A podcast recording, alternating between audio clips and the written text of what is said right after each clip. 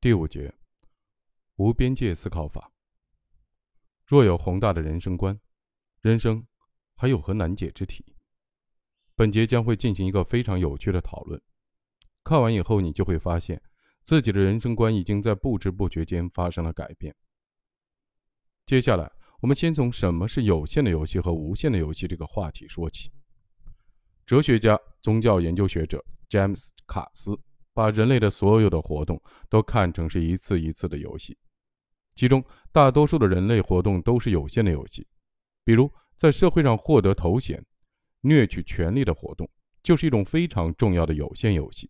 它是一系列的运行机制，如政治、法律、财产等方面的，让人们聚焦在有限游戏中。再比如，战争也是一种有限游戏，它的目的是掠夺更多的资源，获取更多的权利。可见，有限游戏就是那种以取胜为目的，不断的在边界内玩的游戏。它只有一种结局：输或赢。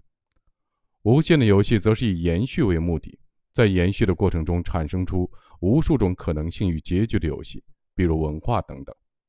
从本质上来说，有限游戏与无限游戏最大的区别就在于，有限游戏以取胜为目的，无限游戏以延续游戏为目的。有限与无限的本质的区别在于。有无边界，有限游戏的参与者为了取胜，在有限的时间里，自愿给自己设定了很多的边界，主动放弃了自己的一部分自由。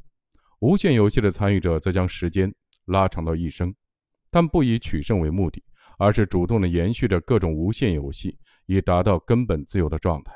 他们的边界只有一种，就是生命的终结。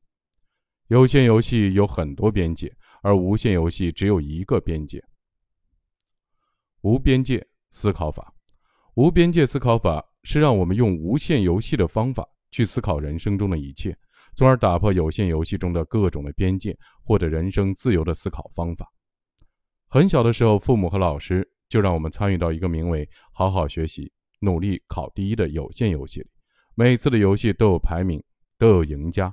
后来，游戏变得日益的残酷，从小升初到初中升高中，一直到高考。每一次的游戏，我们和父母都如临大敌。于是，在一轮轮日益残酷的有限的游戏里，我们忘记了自己对这个广袤世界的好奇与探索之心，迷失在了对游戏胜利的追逐之中。上大学以后，我们终于感到了这个游戏不再那么残酷。虽然有时间读书、玩耍、谈恋爱了，然而在大三时，我们却再次的发现，还有一个更加残酷的，名叫“看谁能找到更好的工作”的有限游戏正在等着我们。于是，我们幡然醒悟，立刻投入于考研、考 GRE、为笔试和面试做准备的浪潮之中。最后，我们总算找到一份看似还不错的工作。可是，还没来得及喘口气，就开始了新一轮的有限游戏。这个游戏的名字叫“看谁升职早，看谁赚得多，看谁住的房子大”。看谁娶的老婆更漂亮，看谁的孩子更聪明。玩游戏之初，我们的时间很充裕，那时我们还有一些梦想和对未来的期待。然而，随着时间的流逝，我们发现自己拥有的可能性越来越少，选择开始变得越来越重要，也越来越艰难。我们常有一步不慎、满盘皆输的危机感。年轻时，我们可以轻易地做出嫁人、换工作、出国读书的决定。然而，随着年龄逐渐的增长，我们做每一个决定的机会成本也在与日俱增。于是，我们认定自己绝不能再继续的任性。于是，在距离生命的终点很远的时候，大部分人就替自己做了最后的决定，在有限的游戏里继续的轮回。在玩有限游戏的过程中，大多数人都过得大同小异。我们也慢慢成了一种人。那就是以取胜或比周围的人更好为目标，永远处在社会主流价值观边界之内的人。可惜的是，与此同时，我们也失去了一些自由，因为我们自动将自己的人生框在了一个狭小的方框里，难以动弹，进退维谷。我们需要用无边界的思考法打破人生的种种的限制，活出无限游戏的自由。那么，我们具体该怎么做呢？关键包括三点：消除时空的边界，消除角色的边界，修改规则。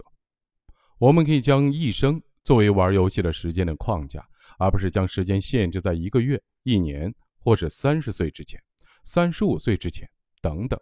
我们可以放开对自己的角色的束缚，而不是将自己限制在“我只是大专毕业，所以只能怎样怎样”，“我是一个女生，所以只能怎样怎样的角色的边界中。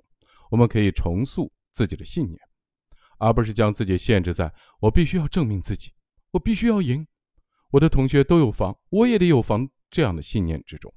这时，我们就会发现，人生能做的事实是非常多的。我们给自己设定了各种各样的时间的空间的限制、角色的限制、输赢的规则、限制性的信念，都在无形中将我们框在了有限的游戏之中。如果我们真的做到了扩展边界、探索边界，人生将会变得非常不同。正如詹姆斯·卡斯所说：“有限游戏是有剧本的，而无限游戏是传奇性的。”其实，人的出生本就具有传奇的性质。如果我们想要续写这种传奇，我们就该活出自己的特色，挖掘自己的天赋，这样我们的心态才能是开放的，不再执着于输赢，也不再局限于各种边界，而是期待不断的改变和探索，树立一种宏大的人生观。如果能有宏大的人生观，那人生还有什么难解之题呢？这就是无边界思考法所带给我们的。无限游戏的人生，它能让我们获得终极自由的思考方法。